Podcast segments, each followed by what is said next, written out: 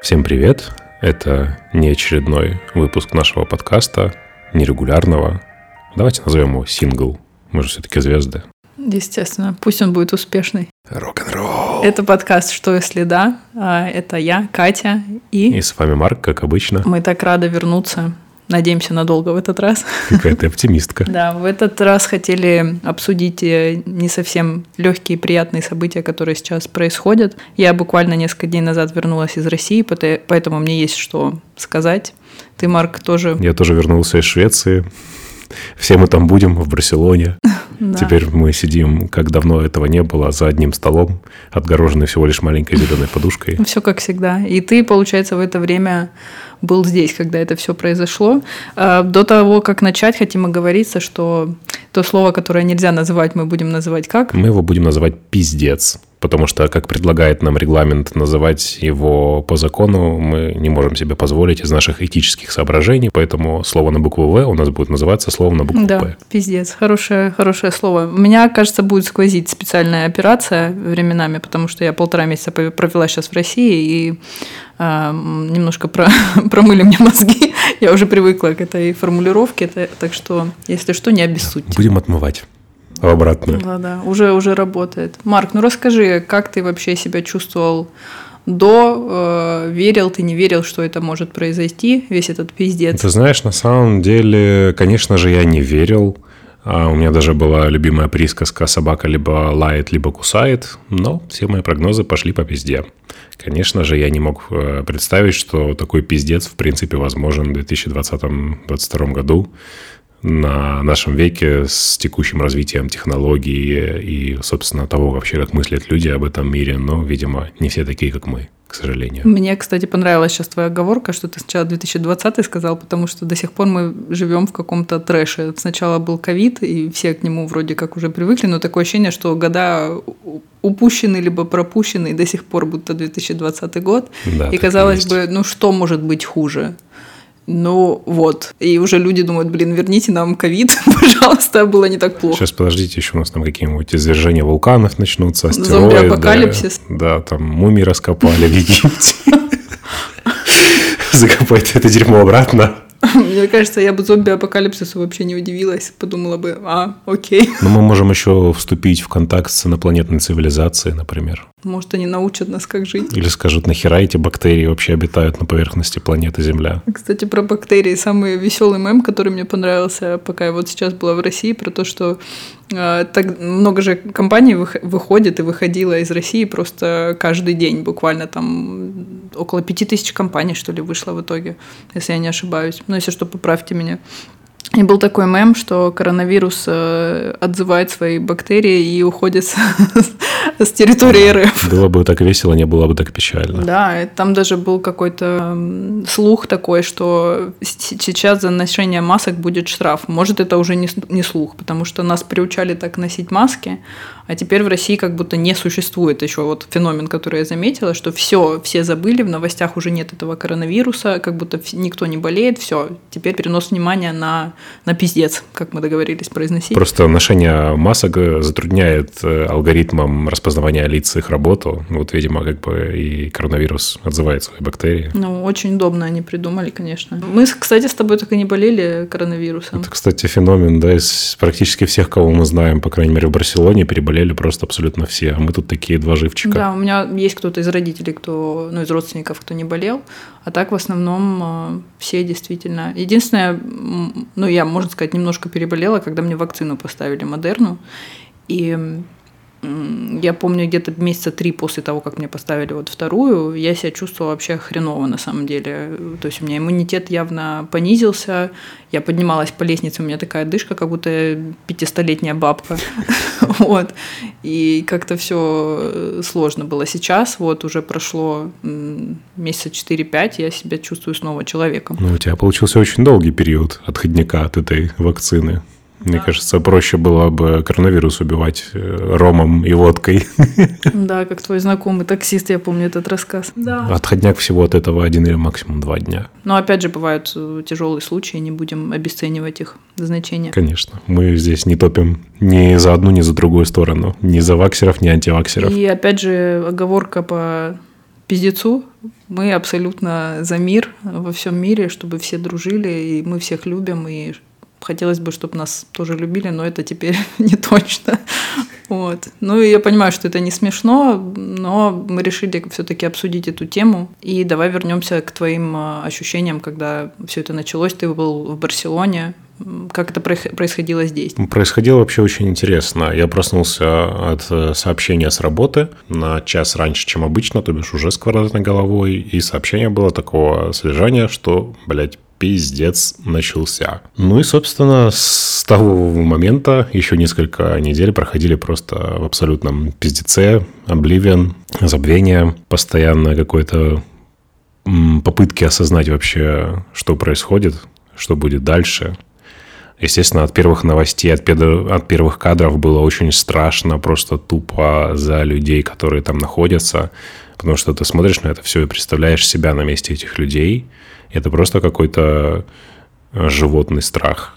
Я даже не представляю, как это пережили люди, которые там сейчас находятся. Да, пожелаем им стойкости и, я не знаю, вселенской силы какой-то. И посылаем любовь, если они могут от нас ее принять, так как мы оба из России. Любовь, медикаменты и прочую материальную помощь. Все, чем можем. Чем можем, мы помогаем сейчас. Я так понимаю, э, люди, ну или клиент, с которым ты работаешь, они напрямую связаны с Украиной и с Россией, и поэтому на твою работу было как бы очень большое влияние. Ну да, в первую очередь у нас есть ребята, которые сами по себе территориально находятся в Украине, работают на мою компанию. У нас есть и клиенты, есть и посредники, тоже связанные непосредственно с этой страной, и те, которые там живут и те, у которых там как бы родственники находились. Соответственно, да, в первые недели у нас э, бизнес потерял приблизительно 60% оборотов, даже, наверное, чуть больше. Вот. И, естественно, это ударило в том числе и по людям, живущим здесь, но, опять же таки, не так сильно по как по тем, кто остался там. Я так понимаю, со стороны Украины там действительно тяжелая ситуация, люди просто не, не в состоянии были работать. Ну, естественно, у них была цель сохранения собственной жизни в первую очередь, там уже как бы не до работы и не до финансовых благ. Естественно, а со стороны России отменили все иностранные платежные системы, естественно, они не могут не получить оплату от вас как от работодателя, ничего либо другого сделать. Ну, совершенно верно. Единственное, что, конечно, все эти моменты с платежами – это решаемые вопросы со временем. А вот то, что люди не могут просто работать и думать ни о чем ином, как о своей безопасности, это, конечно, вопрос немножко другого порядка.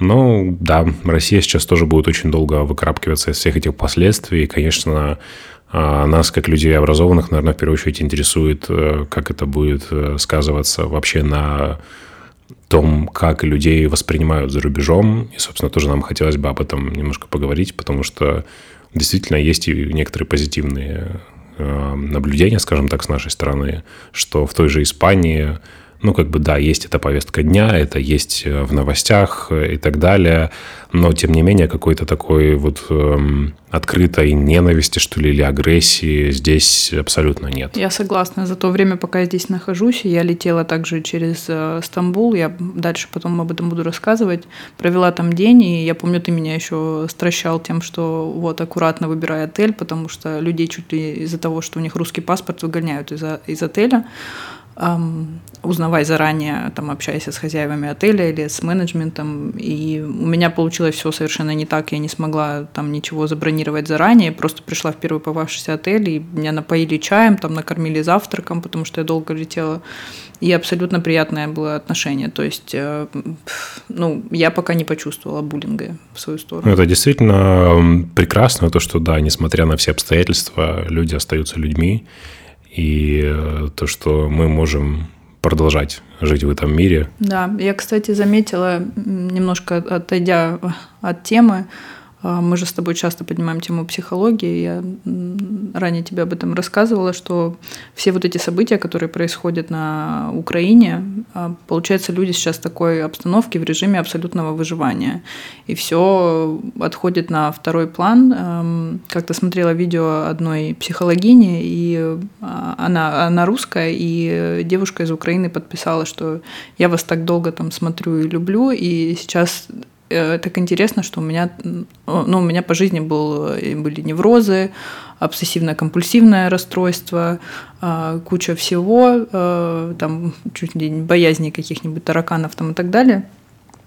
А, а сейчас это все как будто этого не существует, потому что тело и мозг перестраиваются на режим выживания, и ты будто обо всем все это, знаешь, тем, как ты говорил, чем болеют люди в наше время от, от избытка, так сказать, ума и от, от избытка опций выбора вообще всего, а, они страдают этим. А когда у тебя просто заточен мозг на то, чтобы выживать, то все твои вот эти психологические болячки уходят вообще куда-то. И не факт, что они вернутся. То есть это как э, я заметила не знаю, можно ли назвать это плюсом, но это интересное такое наблюдение было. Ну, так и есть, потому что большинство современных, э, скажем так, психологических проблем, которые происходят у людей, это, можно сказать, болезнь среднего класса, а людей, которые живут э, в мегаполисах, занимаются не физической, а умственной работой и э, что совершенно не присуще людям, которые в свое время там работали в деревнях, в полях,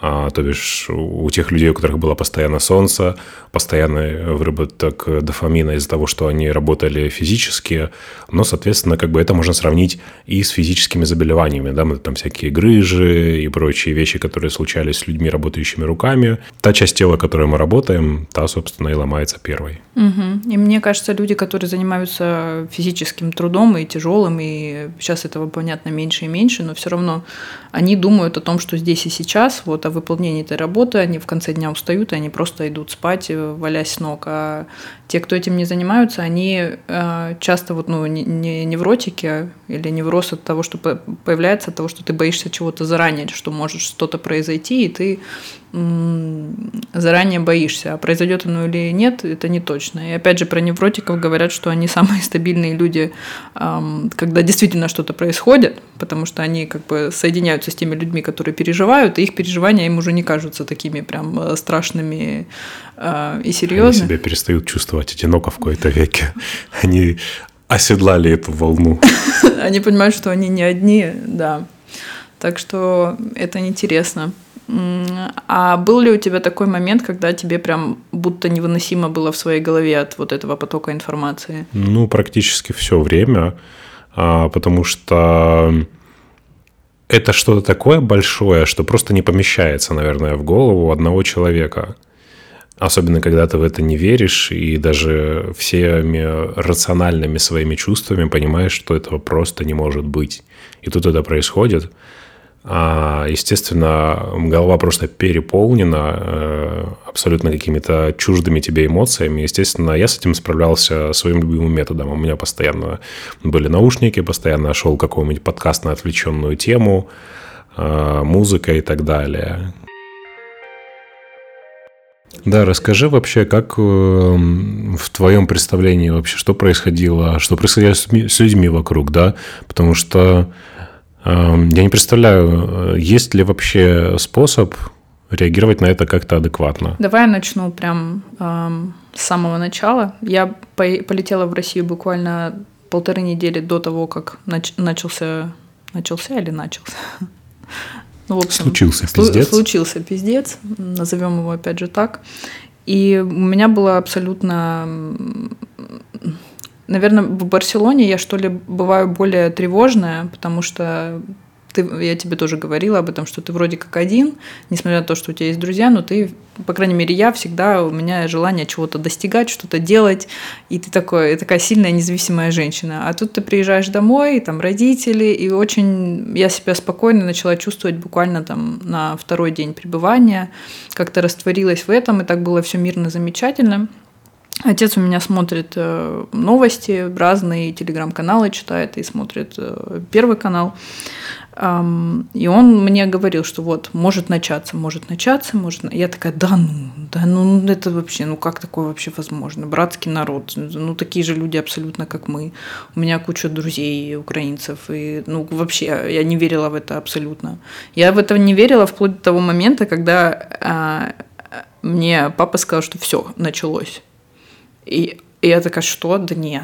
ну, как бы отрицание, знаешь, когда кто-то умирает, например, ты не понимаешь, что это произошло, ведь ты вчера вот видел человека живого, например. Вот.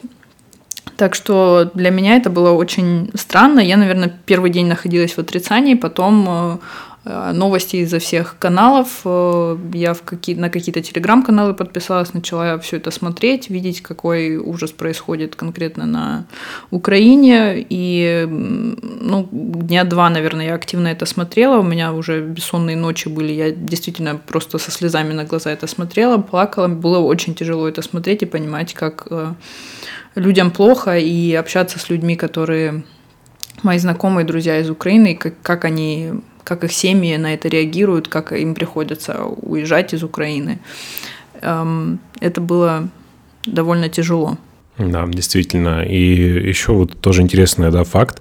А, здесь, живя за рубежом, у нас получается как раз-таки в компании, ну, у всех абсолютно, наверное, больше половины друзей как раз-таки, которые из Украины. И насколько здесь это тоже в первые дни жестко ощущалось, да, ты вот а, не представляешь, каково сейчас этим людям, у которых, по сути, отбирают родину, из которой делают просто какое-то пепелище. Вот, и как-то даже, не знаю, в первое время было стыдно наверное, даже смотреть в глаза этим людям. Хотя как бы мы уже не живем в нашей стране с десяток лет добрый, mm-hmm. и они тоже. Но тем не менее, это какой-то вот... Эм, в России это принято говорить испанский стыд происходит. У меня действительно Просто это... За происхождение даже собственное в некотором роде. Действительно, у меня было, было такое же ощущение. Видишь, интересно, что ты был тут, и ты это испытывал. А, я была там, и мне было ну, действительно стыдно. Я сидела, просто выдирая волосы, думаю, как? Как это вообще возможно? Как мне общаться теперь э, с людьми? Какое будет отношение к нам? И ты чувствуешь, что ты никак не принимал в этом участие, никто не выбирал этот процесс, что он должен случиться, это событие, но так получилось, что ты внутри этого всего, и ты агрессор э, по отношению ко всему миру. И мне было действительно стыдно, Хотелось просто у всех просить прощения, а, не хотелось ничего выставлять в, в соцсети, потому что, опять же, потом это уже так показалось, что пропаганда как бы со всех сторон, и ты не знаешь абсолютно, что правда, что нет. А, понятно, что много ну, фейков и трэша с обеих сторон, и это война медиа сейчас. Поэтому я сразу наверное, вот два дня у меня вот это была болезнь головного мозга, было очень страшно и, и плохо. Потом я решила, что надо как бы думать о себе, сохранять э, вообще какое-то трезвое мышление и э, стараться быть в нормальном состоянии духа. И я как-то отключила себя от э, новостей, от медиа и просто ушла в книги. Много-много читала, на самом деле. Я за этот месяц прочитала три книги. Э, не могу сказать то же самого, того же самого о моих родственниках. У меня отец был вообще вовлечен постоянно. Он смотрел разные источники, тот же самый Первый канал, который льет интересную тоже информацию. А второй льет соловьиный помет. А, еще интересное, интересное наблюдение, когда я сейчас уже приехала, встретилась со своей подругой, и ей было интересно, говорит, а что действительно там есть люди в России, которые вот поддерживают это, которые за это. Я вот в самом начале, когда была в этом всем, я тоже так думала, типа, ну не может быть, чтобы кто-то это вообще поддерживал, это вообще нереально. Потом я начала общаться с людьми, начиная там с таксиста, э, он вылил тоже там тираду про то, как он это поддерживает, и что типа не было другой вообще опции, только вот так надо было. У меня глаза округлились, я что-то вступила с ним в дискуссию, думаю, да как так, да это вообще, ну, я против. И я из такси вышла со странным, конечно, чувством. Вот, потом я абсолютно не политический человек, а э, политичный, но в этой ситуации тебе сложно оставаться в нейтралитете. Хотя я, мой нейтралитет, что я желаю всем мира, мне хочется, чтобы все были счастливы. Такая очень наивная позиция. А потом я начала общаться со своими родственниками. Даже моя, моя бабушка буквально, это потрясающая ситуация. Мы, она меня пригласила на обед, и это было буквально несколько дней прошло с момента начала а, специальной пиздецовой операции. вот. Мы, ну, она ставит еду на стол, мы начинаем разговаривать. И первое, естественно, о чем мы начали говорить, она подняла тему об этом, обо всем.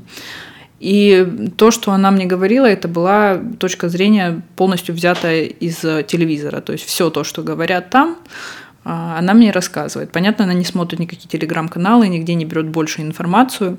Ну, человек пожилой уже. И я еще в таком диссонансе была, ну как так? Я и хотела...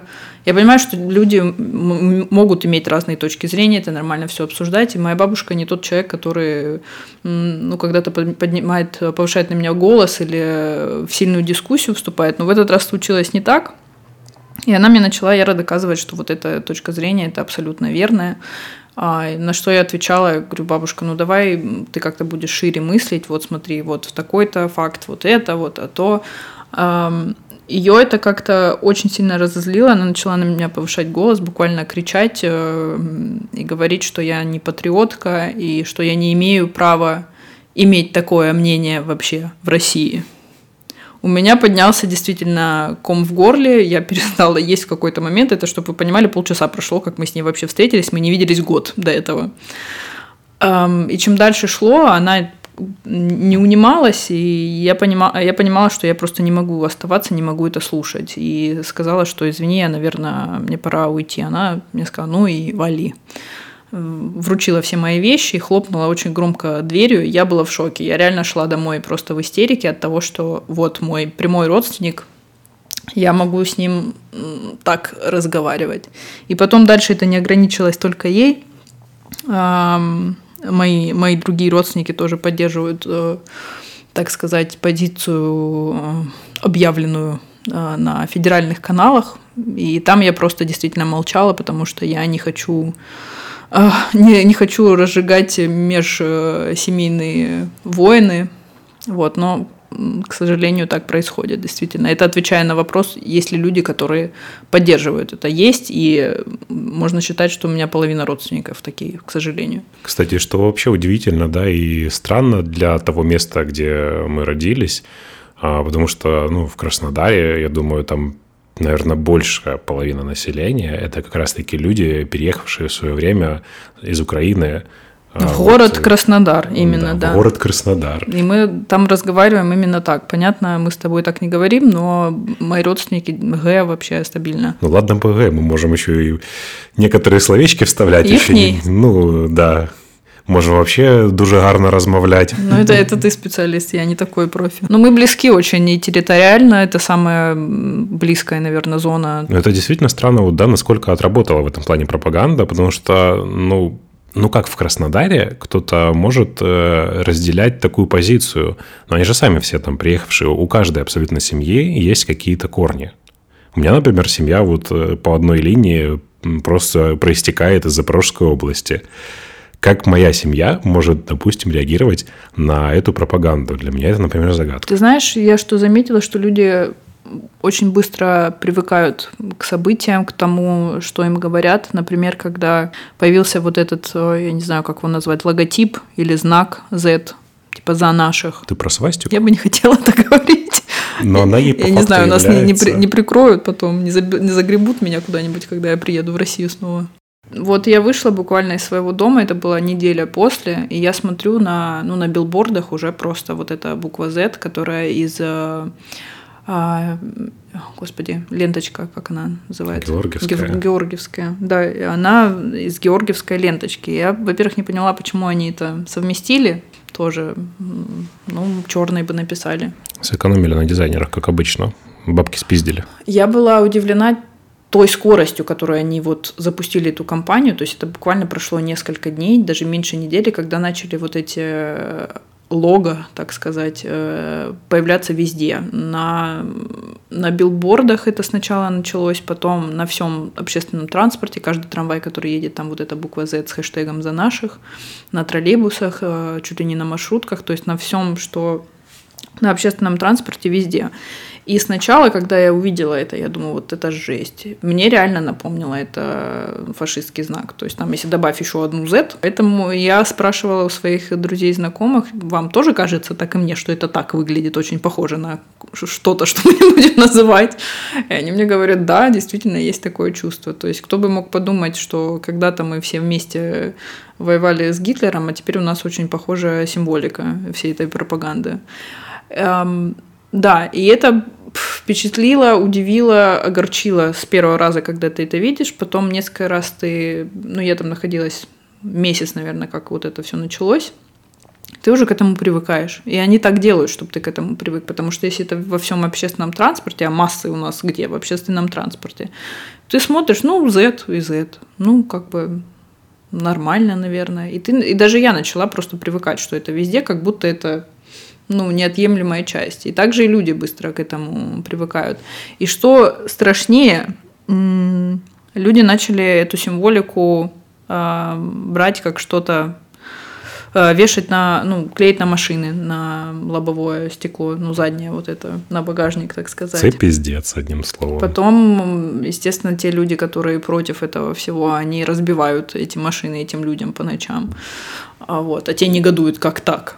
Как так мы же патриоты, если можно это назвать патриотизмом. Мне кажется, вообще все, что касается э, российской культуры, российского вот этого новояза, когда начинают использовать такие offensive слова, как э, специальная операция или э, нерабочие дни и прочие выдумки и придумки определенных людей. Как-то, не знаю, после этого от них слышать слово патриотизм, по-моему, это очень оскорбительно. Да, ведь они могли поставить русскую Z. Вот именно. С учетом, какие эти звезданутые патриоты любят все наше, как-то вот почему они не нашли в своем алфавите ничего более похожего? У нас есть замечательная буква «Ж», которая очень сильно описывает происходящее сейчас в стране. И когда я потом летела из эм, из Сочи я летела в Москву и потом в Стамбул. В общем, я на оленях добиралась обратно сюда, потратила кучу денег. Но как, я, у меня был где-то несколько часов в Москве, я ходила по центру, и я видела, что уже в туристических вот этих сувенирных лавках продают футболки. Вот знаешь, как с ТикТоком продают, написано, вот там буква Z. Я ну, думаю, вот это, вот это уже конец. То есть настолько люди к этому привыкли, что уже... Звездец. То есть через какое-то время очень быстро люди начнут вот ходить с этими Z. У кого-то, с кем я общалась там или как-то переписывалась в WhatsApp из э, тех, кто живет в России, я потом в этом не логотип, а где твоя фотография, то есть угу, в аккаунте. Аватар. У одного парня я там увидела букву Z, я такая, заблокировать. Точно, Z заблокировать. Кстати, действительно, вот, знаешь, я сейчас сижу и думаю, насколько э, история похожа э, до момента слияния. И э, как бы... Слияние лог... с чем? Кого? С нацизмом. И вот эта вся риторика и очень жесткая пропаганда, придумывание вот этого новояза, когда используются какие-то странные словечки для оправдания собственных действий, вот эта вот символика. Но мне интересно, а вот те, кто прям вот эти ярые поддерживатели, они забыли, что после всего этого был Нюрнбергский процесс, и может у нас будет какой-нибудь там Воронежский после этого, где этот Z начнут засовывать в жет. В жет, да. Вполне может быть. Это все очень страшно. Но страшнее всего, к чему я вела, что люди к этому привыкают на самом да. деле. И что это уже популяризируется настолько, что это продается на футболках. И кто-то это купит. А по ощущениям, находясь в России, если ты не смотришь новости, да, как я в какой-то момент перестала, я, по крайней мере, себя чувствовала хорошо с семьей, спокойно. Э, мы проводили время вместе. Э, да, когда ты идешь в супермаркет вместе с семьей, почему-то нет сахара. Почему-то гречка стоит почти 350 рублей, там 3 евро. Хотя, ну, что это вообще за цены? Это цена, вот если ты живешь в Барселоне, пошел в русский магазин, где тебе гречку привезли из Германии, она с наценкой, и то она столько не стоит. Маленький лайфхак. Я гречку покупаю на Амазоне вообще по полтора евро. Вот, можно что-то придумать. А в России какая-то трешатина с этим всем. И, и я замечала это с каждым днем. То есть э, ты идешь в магазин, там переоценка товара постоянно. То есть ты, допустим, смотришь, вот новый ценник на шампунь какой-нибудь, какой он шампунь, Head and Shoulders, допустим. Запрещеночка. Под... Да, теперь да. Не знаю, можно ли его произносить. Вот, подходишь на кассу, тебе говорят, о, продукт переоценен. Или мы сейчас его переоценим, вы не можете его купить, купите что-нибудь другое. То есть настолько. Вот. А, были моменты, когда а, даже почему-то продукция вот э, в одном гипермаркете, там делают торты, делают э, ну, выпечку, всякие клеры, и у них целый стеллаж был с этим всем. И когда вот эта история с сахаром началась, то у них почему-то и выпечка куда-то ушла на день, и они это все загородили то ли кефиром, то ли чем-то. В общем, целый стеллаж был без, э, ну, там пару каких-то э, тортов было, и все. То есть я думаю, вот настолько. Вот, и э, мои родственники просто начали скупать там масло для машин несколько штук, там Shell, который у меня мама вот лично купила две упаковки таких по, по 8 литров, что ли, потому что с каждым днем они поднимаются, а ей масло для машины нужно будет. А она говорит, а русское я даже, во-первых, не знаю, какое оно, а, ну и потом не, не, ну, не доверяешь этому качеству. И есть много чего, что сейчас ушло, из э, России, ну тот же Макдональдс, да, который и Икеа, где фрикадельки уже на Авито из, из Икеи продают, и акул этих пушистых. Хорошая идея бизнеса, можем отсюда отправлять туда. Ну это да, надо еще продумать, как это все будет. Эм, да, и ну потом началась тема с ограничиванием э, онлайн-ресурсов, э, Инстаграм, Работал, работал, потом они сказали, все, он не будет работать. У меня он еще работал какое-то время, несколько дней на Wi-Fi, потом перестал. И да, и потом ты как будто открываешь страницу, а она вся такая в белом, то есть видно вот эти э, каркас, так сказать, Инстаграма, а он не грузится. Вот, ну и все установили, понятно, VPN, кто-то не установил, и очень печально, что столько бизнеса сейчас э, потеряет доход, те, которые зарабатывали на Инстаграме, ТикТок тоже ушел, те, кто там монетизировали эти все истории, сейчас просто дохода нет. И, как кто-то сказал из наших депутатов, идите там а, косите траву, идите а, на заводы. Вот блогеры будут теперь у нас на заводах, наверное, работать. Еще интересно вообще вот ход мысли человека, да, что если кто-то раньше заработал своими мозгами, то он обязательно должен идти на завод теперь, если он больше этого делать не может. Мне кажется, вот этому депутату лучше бы пойти на завод, потому что он на большее не способен. Вот от него требует там принимать какие-то решения и думать башкой, а для него вот максимум достижения – это пойти на завод. Мне кажется, вот как раз-таки э, даже те же самые тиктокеры, как бы их не хаяли, будут нашей следующей интеллектуальной элитой, потому что они, блин, мозгами своими зарабатывают. Ну, может, конечно, и танцами, но тем не менее. Ну, они заморочили мозг. же как-то, чтобы сделать этот танец, там что-то наложить куда-то музыку, и вот оно работает и приносит им деньги. Почему нет? Да. Может, этим депутатам кажется, что это легкие деньги, я не знаю. Мне кажется, это вот относится к тем людям, которые, в принципе, больше завода ничего в своей жизни не трогали. И сейчас, получается, есть Росграм, Воу. Или как в мемах 300, 300 грамм он. Росграмм. Я смотрела э, видео Собчак. Э, она тоже интервьюировала этого э, мужчину, который создал э, Росграмм. Он рассказывал, что он его создал вообще за два часа на коленке э, ночью, потому что на утро надо было его показать. Вот видишь, Господь Бог создал мир за 10 дней. Ой, за 7 дней, простите. А Росграмм создали за одну ночь. У человека была цель. Угу. Опередить создателя. Да. Причем есть ВКонтакте, да, куда сейчас все ушли. Блогеры, конечно, плачут, э, но идут. Это как про ежиков, как там было. Ежики плакали, кололись, но продолжали жать кактус. Вот. И казалось, контакт это уже такое отжившее себя эм, приложение. Вообще не мейнстрим. Соцсеть, но нет. Я даже рада, что он у нас хотя бы был в России, что хоть что-то, что неплохо работало и куда-то можно вернуться. Потому что если бы его не было, ну вот пришлось бы Росграм, который создали вчера. Телеграм еще остался. Ну, это немножко другое. Это теперь э, в условиях новой реальности guilty pleasure. Угу. Заходить в Инстаграм через VPN. Да, где никто ничего не постит. Ну, ну, почему никто ничего не постит? Не постит только Россия свой контент, а остальной мир продолжает там все постить. По сути, да. Конечно, не совсем я понимаю логику мета, почему они сказали, что можно вот э, хейт выражать так активно в сторону России. Почему это про то, что мы с тобой говорили, что это двойные стандарты? Ну, к мета, вот у меня есть другие даже первоначально вопросы. После того, как э, был кейс с выпиливанием Трампа, как бы я далеко не его сторонник, но просто вот если мы говорим о демократии настоящей, кое себя мнит, это компания и эта страна, после того, как они просто отменяют полностью человека, запрещают ему по Конституции гарантированную свободу слова, о чем вообще можно говорить? То есть тут не кейс вообще России, не кейс пиздеца и не кейс Трампа. Просто кем себя, блядь, возомнил этот страшный, уебищный рыжий ботаник. Он себе решил возомнить Господом Богом, а это я вам позволю, а это я вам не позволю. Видишь, мы разрешили себе хейтить рыжих ботаников в подкасте. Я же завидую. Да, конечно, все из этой перспективы.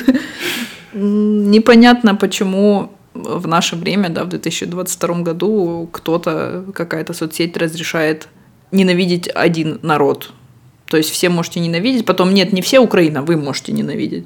А потом такие, нет, все-таки не надо ненавидеть никого, но уже поздно. Уже это экстремистская организация. Мне кажется, мир вообще переживает какой-то пубертатный период. Все, что происходит э, последние несколько лет, и как на это реагирует, собственно, большинство правительств в мире, все их э, срокометания связаны с ковидом.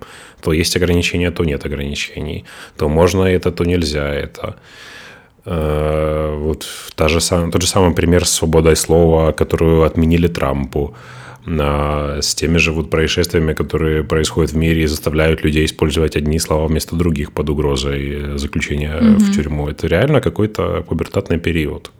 Очень часто любят говорить, что вот там мы древняя цивилизация. Нифига мы не древняя цивилизация. Мне кажется, сейчас вот миру можно поставить возраст от 14 до 16 лет максимум. Да, уж. Сейчас мы действительно оказались в новых реалиях, и каждый с ними справляется, как он может. Я на это сильно обратила внимание, когда сейчас летела через Стамбул, провела там день, и просто пошла в кафе выпить чай с э, пирожным и обратила внимание, что в этом кафе буквально вокруг меня все русскоязычные, у них всех, у всех какие-то онлайн-митинги, то есть люди продолжают работать, и явно они уехали не просто так. И это, конечно, печально, но на данном этапе это так. Может, они вернутся позже, может быть, э, нет. И знаешь, интересная еще тема, мне хотелось бы вернуться к конфликту с моей бабушкой, ведь с ней мне очень хочется общаться, это родной мне человек.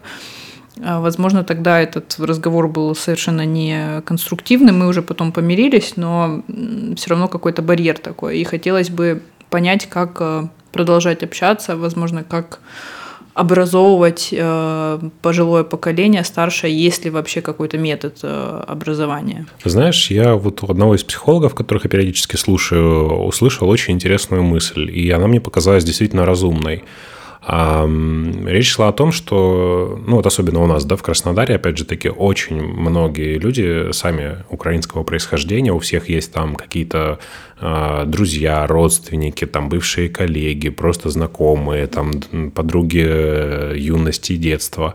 И э, было бы просто полезным отрешившись немножечко от телевизора, от того, что говорят с обоих сторон, а, одни начинают там одни новости, другие их типа опровергают. Просто вот позвонить какому-то из этих человек и попросить, чтобы они рассказали о своей жизни. Вот что сейчас происходит у него дома, у этого человека, который живет по ту сторону границы.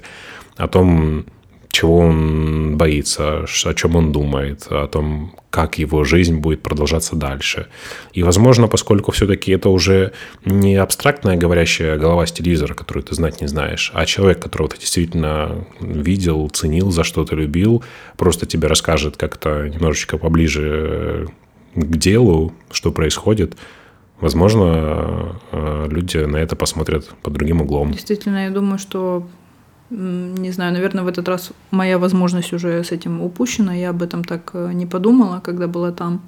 Не стала показывать какие-то телеграм-каналы, потому что это, вот как ты сказала, это не человек, которого мы все знаем, и у меня нет таких родственников или друзей, которые находятся там, в Украине, чтобы это сделать. Но если у людей есть такая возможность э, так, так сделать, я бы тоже рекомендовала. Мне кажется, это хорошая методика. Ну, мы надеемся, что хоть чем-то мы вам смогли быть полезны в эти темные времена. Да. Сегодня у нас не такой веселый выпуск, ну и тема сложная, но надеемся, мы как-то а, помогли а, вам вообще понять, как это происходит э, сейчас в России, что там тоже тяжелые времена. Э, хотим, я бы хотела призвать не разжигать дальше ненависть, мы все люди, и пожелать э, каждому сохранить самого себя и трезвое мышление, и вообще стараться жить полную жизнь в, в тех условиях, в которых вы находитесь максимально, если это получится. Ну, а тем, кто не может дальше жить в текущих обстоятельствах, предлагаю переезжать в теплые края, Да, начните со Стамбула, Грузии, Армения, какие там еще есть. Так что приезжайте в Барселону за обнимашками да. и зимним солнцем. Все, любим всех, целуем. Пока-пока. Всем мир. Пока.